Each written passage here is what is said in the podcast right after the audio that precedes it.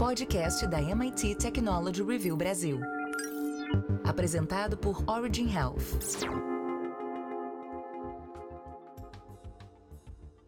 Olá, bem-vindas e bem-vindos ao podcast da MIT Technology Review Brasil, apresentado pela Origin.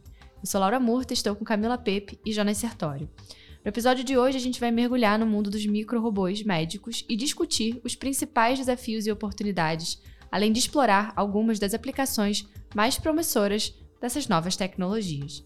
Lembrando que essa é a vertical de saúde da MIT Technology Review Brasil e semanalmente você pode acompanhar as nossas discussões sobre biotecnologia e inovação. O corpo humano é um labirinto de vasos e tubos cheios de barreiras difíceis de serem atravessadas. Esse fato representa um sério obstáculo para os médicos. Muitas vezes, as doenças elas são causadas por problemas difíceis de visualizar e de acesso ainda mais complicado. Mas imagine se pudéssemos implantar exércitos de pequenos robôs no corpo para fazer trabalhar a nosso favor. Eles poderiam romper coágulos antes inalcançáveis, administrar medicamentos até mesmo nos tumores mais inacessíveis, além de ajudar a orientar os embriões para a fecundação. Então, Camila, qual é a expectativa hoje de como esses microrobôs médicos poderão revolucionar o tratamento de algumas doenças e até por definição o que é considerado um microrobô médico? Brad Nelson, que trabalha no setor de robótica da ETH Zurich, diz que essas tecnologias estão chegando em breve e podem ser um divisor de águas para uma série de doenças graves. Numa perspectiva publicada na Science, Nelson e seu coautor Salvador Pané argumentam que essas pequenas máquinas poderiam ajudar a fornecer medicamentos exatamente onde são necessários. Isso ajudaria a minimizar a toxicidade. Ele comenta que, com isso, a gente poderia usar doses mais fortes e talvez repensar a forma como tratamos algumas dessas doenças. Mas o que faz Nelson ser otimista com o fato de que essas tecnologias estão prestes a chegar até nós é que alguns desses robôs saíram da bancada do laboratório e foram parar em animais de grande porte, incluindo os porcos. Hoje, existem pelo menos quatro startups trabalhando em micro-robôs médicos que poderiam viajar sem amarras dentro do corpo. Um deles, o Bionaut, arrecadou 43 milhões de dólares no início deste ano para levar seu processo de tratamento à primeira fase de testes. O dinheiro será usado para desenvolver dispositivos do tamanho da ponta de um lápis, projetados para administrar medicamentos no local dos tumores cerebrais de glioma e perfurar cistos que bloqueiem o fluxo de líquido espinhal no cérebro, um sintoma de um distúrbio infantil raro. Microrobô é um termo abrangente que compreende desde robôs que variam em tamanho de um micron até alguns milímetros em escala. Se o robô for realmente minúsculo, menor do que um micron, é chamado nanorobô. Embora possa ser atraente dizer microrobô, porque soa muito legal, esse é um termo mais parecido com Hollywood, segundo o próprio Nelson. Os microrobôs podem ser compostos de materiais sintéticos, materiais biológicos, chamados de robôs biológicos ou biobots, ou ambos, os robôs biohíbridos. Muitos deles, inclusive os que Nelson está desenvolvendo, se movem graças a ímãs mas outros podem se mover por conta própria. Uma equipe de pesquisadores de Tufts e Harvard relatou que havia transformado células traqueais em biorobôs. A traqueia humana possui cílios ondulantes em seu interior para capturar micróbios e detritos, mas esses pesquisadores encorajaram as células traqueais a formar um organoide com os cílios do lado de fora. Dependendo do formato e da cobertura dos cílios, os robôs podem viajar em linha reta, fazer círculos ou se mexer. E uma reviravolta surpreendente quando os pesquisadores rasparam uma haste de metal sobre uma camada de neurônios vivos crescendo em um prato, os biorobôs invadiram a área e desencadearam o crescimento de novos neurônios. Michael Levin, que é engenheiro da Tufts que liderou o trabalho, diz que é fascinante e completamente inesperado que células traqueais normais de pacientes, sem modificar seu DNA, possam se mover por conta própria e estimular o crescimento de neurônios em uma região danificada. Agora, eles estão tentando analisar como funciona o mecanismo de cura e perguntando o que mais essas construções podem fazer. Jonas, existem outros exemplos de onde esses microrobôs médicos podem ser aplicados né, na clínica? Quais são os desafios que precisam ser superados antes que essa revolução que a Camila mencionou aconteça?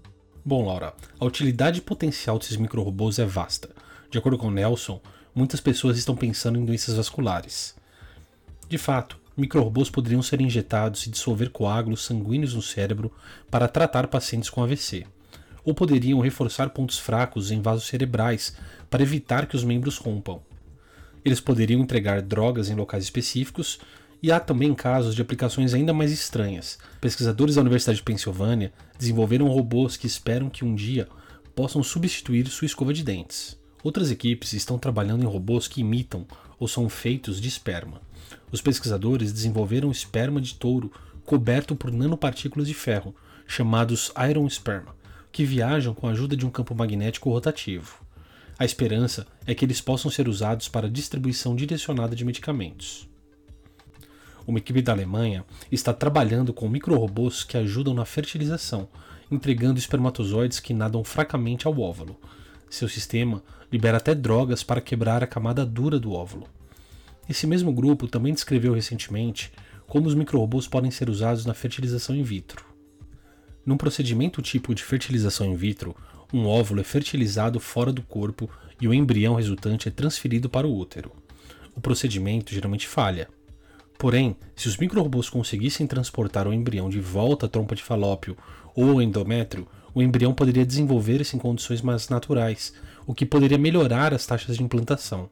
Eles imaginam microrobôs guiados por campos magnéticos que poderiam agarrar ou carregar um embrião, liberá-lo e depois degradar-se naturalmente. Ainda assim, existem alguns obstáculos substanciais que as empresas terão que superar para utilizar esses robôs em humanos. Alguns deles são técnicos. De acordo com Victoria Webster Wood, engenheira mecânica da Universidade Carnegie Mellon, que desenvolve robôs biohíbridos, esses são sistemas muito pequenos. E por causa disso, um fluido corporal como o sangue é na verdade relativamente viscoso. Portanto, se o fluxo estiver se movendo muito rápido, seria difícil para o robô seguir na outra direção. Outros obstáculos são regulatórios. Os microrobôs são qualificados como dispositivos médicos, mas também podem distribuir medicamentos. De acordo com Nelson, você tem o que chamamos de combinação droga-dispositivo. Embora a droga possa ser bem conhecida, esperamos que sua concentração seja significativamente diferente da normal. Isso pode significar que os reguladores vão querer analisar estudos adicionais.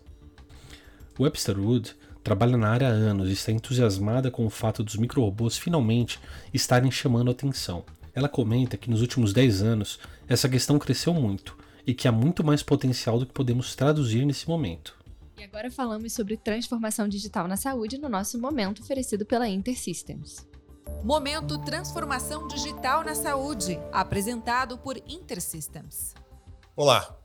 Dando sequência ao nosso debate do podcast Health da MIT Technology Review Brasil sobre transformação digital na saúde, iremos agora expor os principais desafios, mas também propor soluções para a discussão sobre interoperabilidade de dados no Brasil. Temos hoje a Tereza Saqueda, diretora de saúde da InterSystems, e a Isadora Campos, conselheira e consultora na área de saúde. Primeira pergunta: é, em 2022 foi feito um levantamento qualitativo do grupo de trabalho da Comissão de Saúde do IBGC. Conte um pouquinho sobre esse trabalho, quais foram os principais desafios mapeados nesse modelo em curso no Brasil. Isadora, você estava desde o início. Né? Eu acabei entrando mais tardiamente. Eu sou membro da, da Comissão de Saúde a partir de 2023. Você podia contar para a gente Nossa. como é que foi esse processo desde o início, como surgiu a ideia, falar quem são os membros, além de, de nós duas desse grupo de trabalho. Tá ótimo. Bom, eu preciso só dar um passo para trás aqui para falar sobre o que é esse grupo de trabalho, né? É, o IBGC é o Instituto Brasileiro de Governança Corporativa, é um órgão que se é, propõe a estudar a governança corporativa no Brasil, a divulgar as melhores práticas sobre governança no Brasil. E o IBGC tem algumas comissões temáticas que tratam de assuntos transversais à governança. No caso da saúde, porque é um setor bastante específico, existe uma comissão temática que estuda o setor especificamente. Dentro dessa comissão, a gente trata de assuntos que são relevantes para o setor, que são importantes para o setor, são assuntos quentes, e é, a gente tem ali representantes do setor como um todo. Em 2022, o que a gente viu é que um assunto relacionado à governança, que seria um assunto bastante importante para a saúde, é justamente a governança de dados. E aí, é, um grupo de pessoas resolve é, estudar dentro da comissão de saúde, mas apartado, né, em horas não da comissão, a gente resolve estudar então o tema governança de dados e aí a gente começa a explorar um pouco o tema é, governança de dados mesmo, que depois chega então na interoperabilidade. Quem traz esse tema é a coordenadora do grupo de trabalho, que é a Ana Lin. Ela é uma pessoa que vem, tem uma história em tecnologia e trabalhou na saúde também. Ela propõe esse tema e algumas pessoas se interessam por ele. Então, Eliana Herzog, eu, Isadora, Paulo Cardoso, Ricardo Lamenza e, mais recentemente, Tereza Saqueta, é, a gente compõe esse grupo de trabalho. E quais foram os desafios aí que vocês conseguiram mapear nesse, nesse trabalho todo? A gente, é, quando fala sobre governança de dados, num primeiro momento a gente não tinha, a gente queria entender do que se trata. O que é governança de dados? Para que serve? Quem já pratica? Quem não pratica? O que, que se faz? E a gente foi estudar é, o que, que se faz em governança de dados no mundo todo. Então, não só aqui no Brasil, mas existe algum é, governo que já implementou a governança de dados para a saúde pública? Existe iniciativa privada? Então, a gente começou a mapear um pouco é, esse assunto no mundo e traz aqui para o Brasil. É, aí vai entender um pouco daquilo que já se fez sobre governança de dados em outros setores, né? O que já se fez é, no movimento do Open Health, o que está sendo feito no Open Insurance. A gente vai entender um pouquinho como é que está esse, esse assunto para então poder produzir o nosso material. Então começou sem a gente ter um, um rumo muito claro, e isso foi se dando ao longo do trabalho, a partir daquilo que a gente foi aprendendo com, o nosso, com a nossa investigação. E nesse contexto, acho que é interessante mencionar o, o estudo de caso lá da Dinamarca, né, que se destaca muito. É, a gente sabe que nos Estados Unidos, Canadá, Austrália, isso está muito avançado, assim como em outros países da Europa. Mas, em particular, o caso da, da Dinamarca é muito interessante, que foi escrito mais em detalhes. E, e também esse aprendizado com o Open Banking, com Open Finance, Open Insurance, como a Isadora colocou, ele serve para a gente como um, um balizador, né? Que aprendizado a gente pode tirar, apesar né, das diferenças que a gente sabe que são várias, né?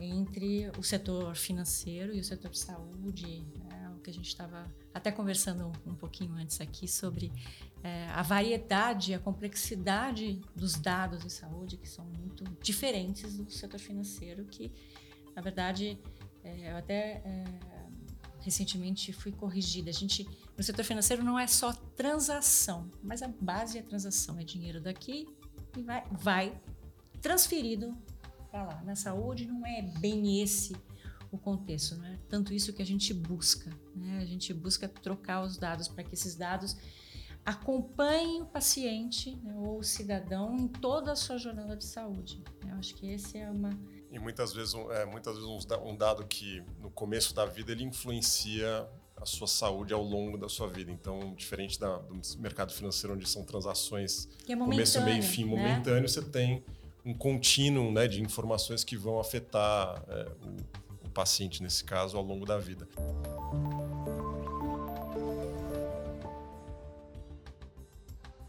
Semana que vem a gente continua essa conversa e esse foi o nosso momento Transformação Digital na Saúde oferecido pela InterSystems.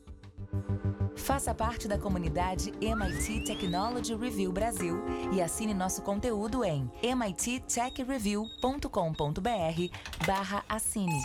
MIT Tech Review barra assine. E hoje a gente vai entrevistar aqui no podcast o João Paulo Longo, que é professor da Universidade de Brasília e sócio fundador da Glia Innovation. Bem-vindo, João Paulo.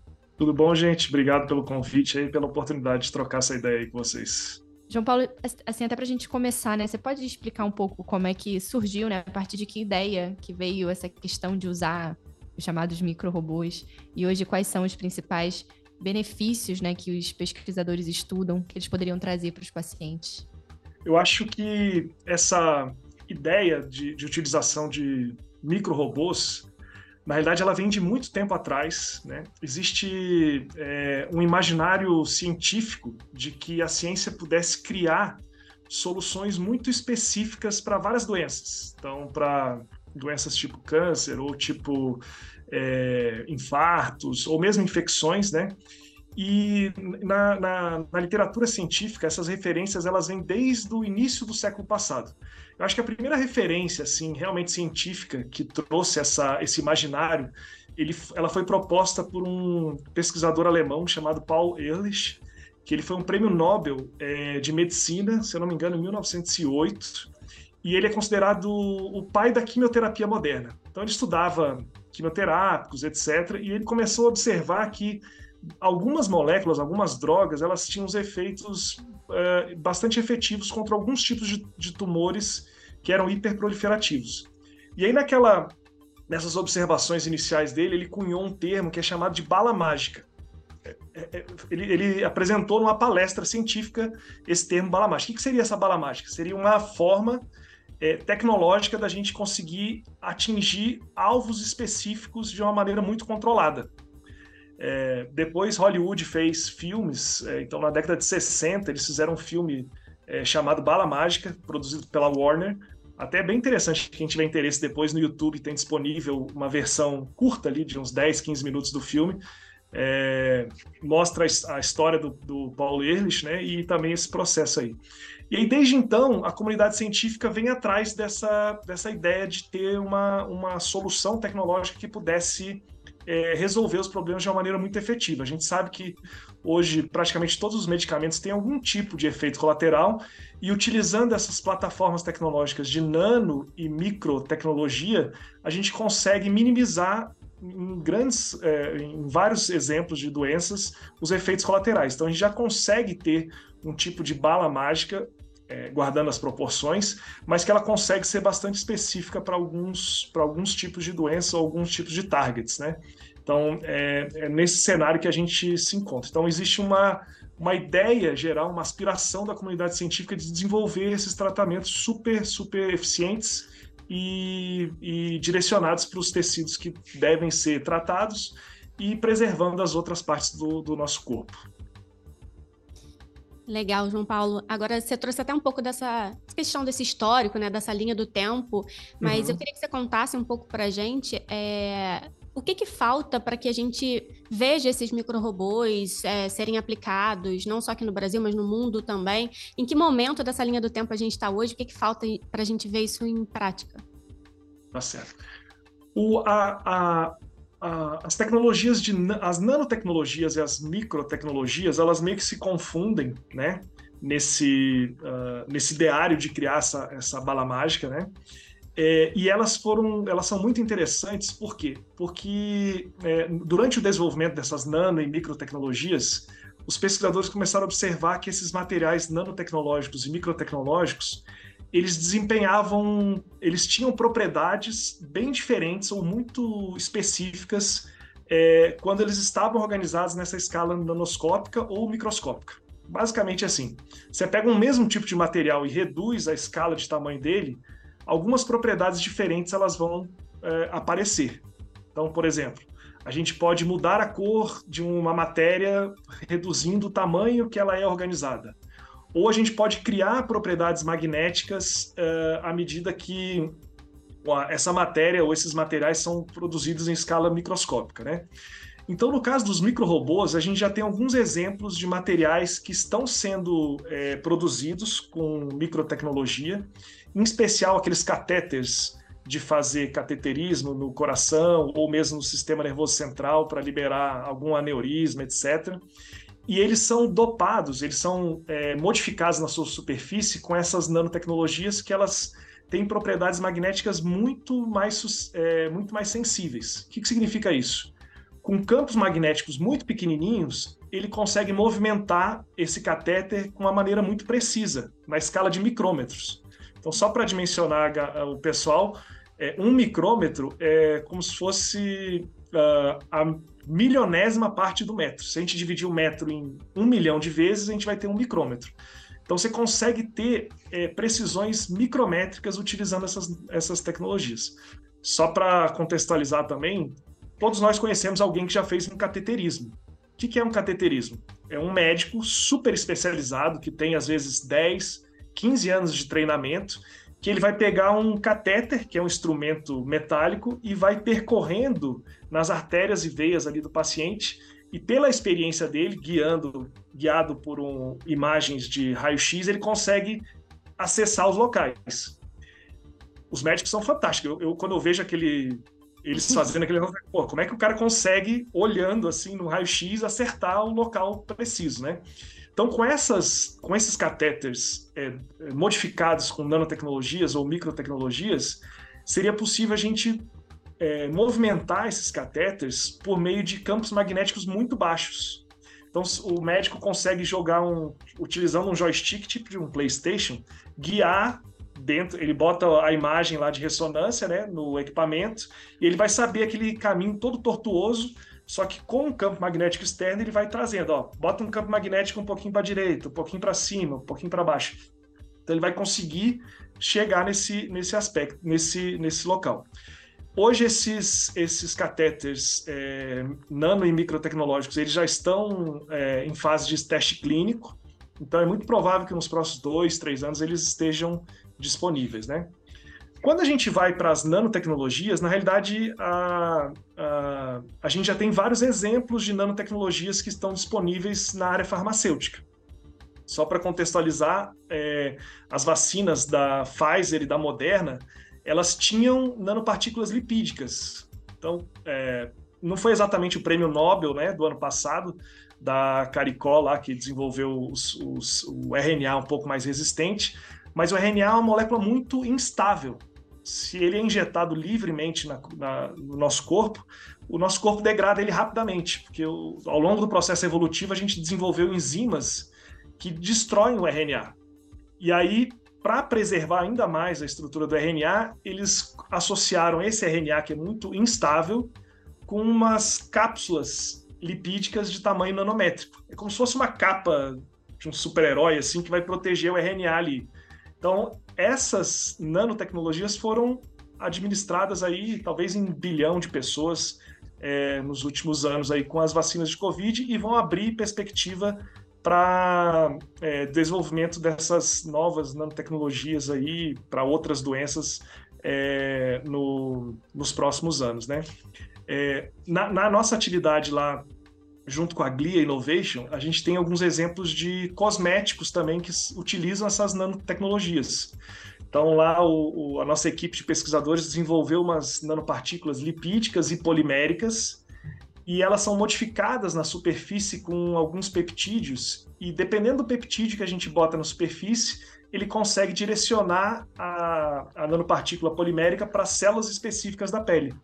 Então, na área de cosméticos, a gente já tem esses nano, essas nanoestruturas amplamente utilizadas é, e já disponíveis aí para a população é, fazer uso, né? É, então, acho que é, o cenário é mais ou menos esse. Existe uma, existia uma perspectiva muito grande e hoje a gente está colhendo os frutos e observando os benefícios das nano e microtecnologias.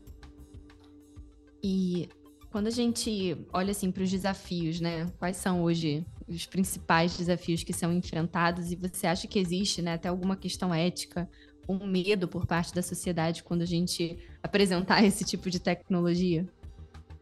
É, essa é uma pergunta muito, é, vamos dizer assim, se a gente conseguisse mapear os desafios, é, com certeza toda a inovação mundial ia evoluir de uma maneira muito mais rápida, né?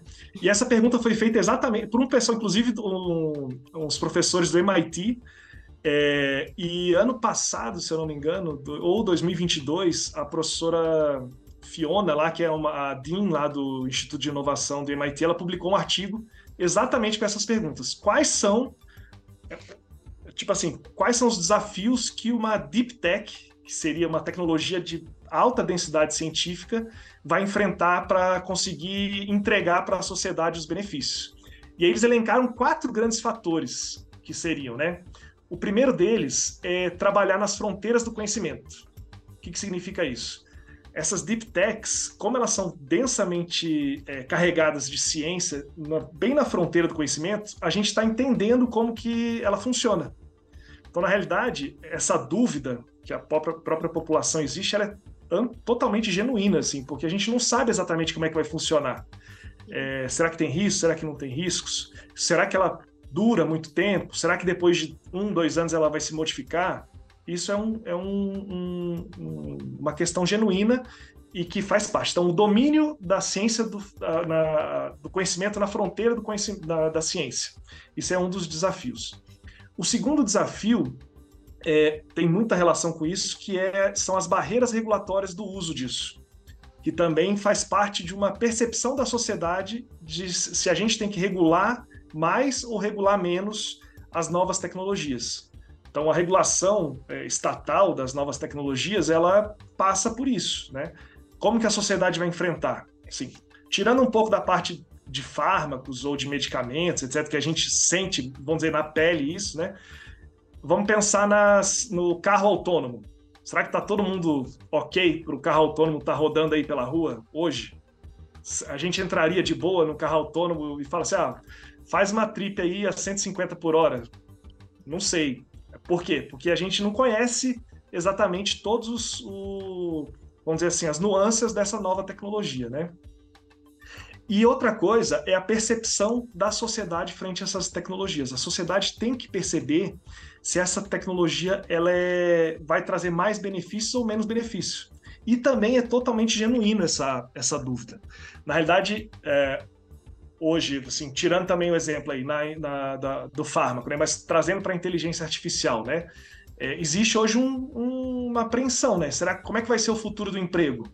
O que, que a gente vai estar tá fazendo? Será que todos vão ter empregos no futuro?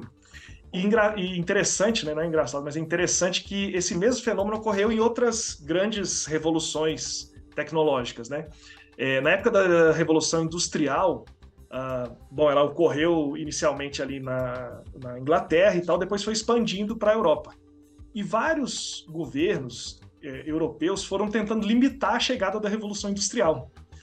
É engraçado que na Áustria, né, que hoje a gente pensa assim que seria uh, um país com, na vanguarda do conhecimento e tal, eles é, criaram linhas de fer, linhas férreas com curvas que não permitiam a, a movimentação de comboios. Então, o trem movido a vapor não conseguia trafegar ali, mas eles construíram as linhas férreas e botaram as, o, os vagões sendo puxados por carroça. E eles faziam as curvas justamente para isso, para o vagão só ser movimentado por carroça. Que eles estavam com medo daquela revolução industrial chegar ali e impedir a, a quer dizer, prejudicar uh, os empregos que estavam sendo, que, que, eventualmente iam ser reduzidos ali naquele, naquele país. Então, toda vez que a gente tem é, essas revoluções tecnológicas, a gente tem esse medo. A, a nossa, a, o ser humano ele olha para aquela inovação e tal com uma certa preocupação. Alguns que a gente chama de early adopters, não, já já vão direto e falam assim, não, vamos curtir, vamos surfar essas ondas novas aí e, mas, em média, na, na nossa população, a gente tem setores sociais, né, é, pessoas que vão pensar de uma maneira mais, vamos dizer assim, conservadora com relação às novas tecnologias. Então, acho que isso aí é, é, é um desafio para pôr em prática as, as novas tecnologias. E a quarta e última, o quarto e último desafio, que é muito importante, é conseguir produzir em escala, é, digo, em escala industrial, essas novas tecnologias. Então, você fazer nano e microtecnologias em escala laboratorial é um desafio. Você está trabalhando ali com a fronteira do conhecimento, tentando entender como é que eles funcionam. Mas quando você vai transferir isso aí para a indústria e produzir um lote de 100 quilos, 500 quilos, etc., é um desafio que é diferente. Então, existe ainda uma complexidade disso aí. É interessante que o próprio Elon Musk ele, ele vem falando bastante disso aí. Faz, ele fala, né? Construir um carro elétrico não é um desafio. O desafio é construir um carro elétrico em grande escala, um número gigantesco, para que o, o, custo industrial dele faça sentido e consiga realmente ser distribuído para a comunidade. Hoje, o que, que a gente vê?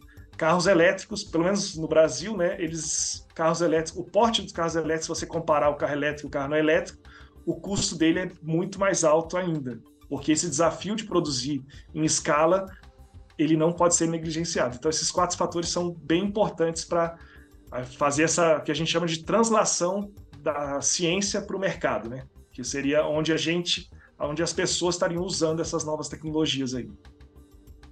Perfeito.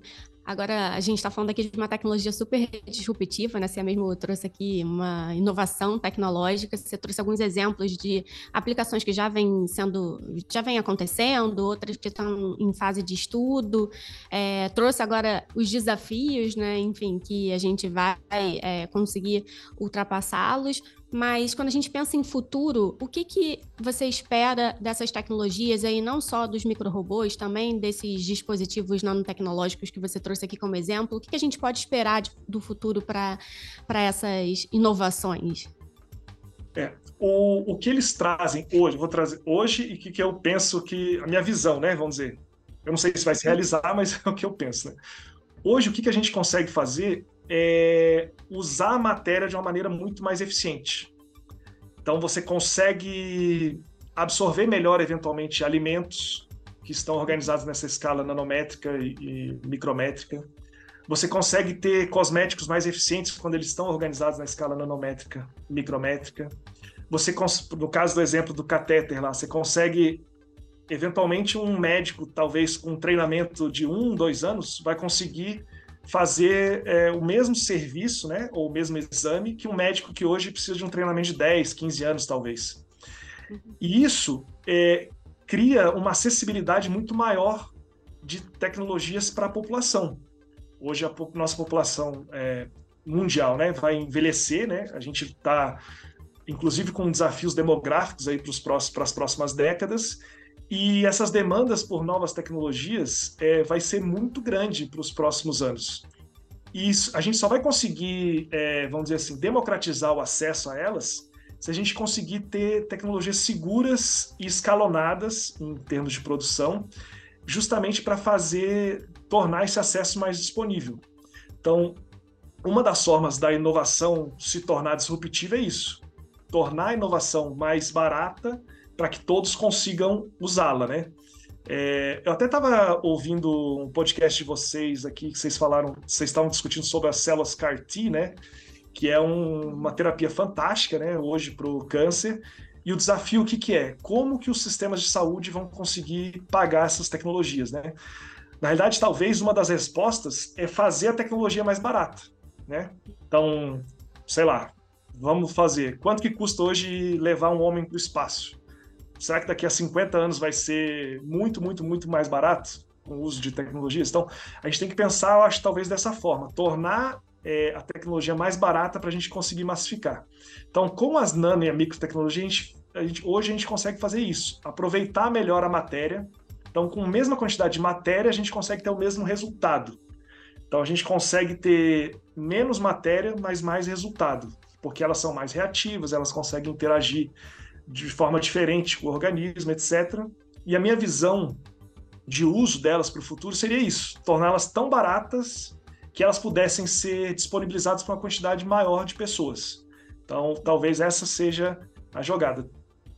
Usar a matéria de uma maneira mais, vamos dizer assim, é, otimizada, sustentada, para que, ela para que ela consiga ser utilizada por mais pessoas é, de uma maneira mais barata e acessível. Né? Acho que talvez seja isso. João Paulo, obrigada pela sua participação aqui no podcast. Foi muito importante, na verdade, a gente não falar só sobre a inovação e a tecnologia por si só, mas como é que a gente pode viabilizar, né? Como é que a gente pode transformar tudo isso que vem com grandes propostas, né? A gente viu aí a questão do mRNA, como você falou, a CRISPR, né? Tudo isso que a gente vem discutindo, CAR-T, mas como permitir que isso chegue até as pessoas. Então, acho que também foi um bom ponto que a gente abordou bastante aqui hoje no nosso debate. Eu queria agradecer a sua participação. Beleza, eu que eu agradeço a oportunidade. Obrigado pelo convite, foi um prazer. Estamos chegando ao final de mais um episódio. Se você não segue a gente nas redes sociais, vai lá em MIT Tech Review BR e também não deixe de se inscrever no nosso canal, incluindo o YouTube, que a gente tem diferentes webinars e outros podcasts. Semana que vem tem mais um episódio. Eu espero você. Até lá!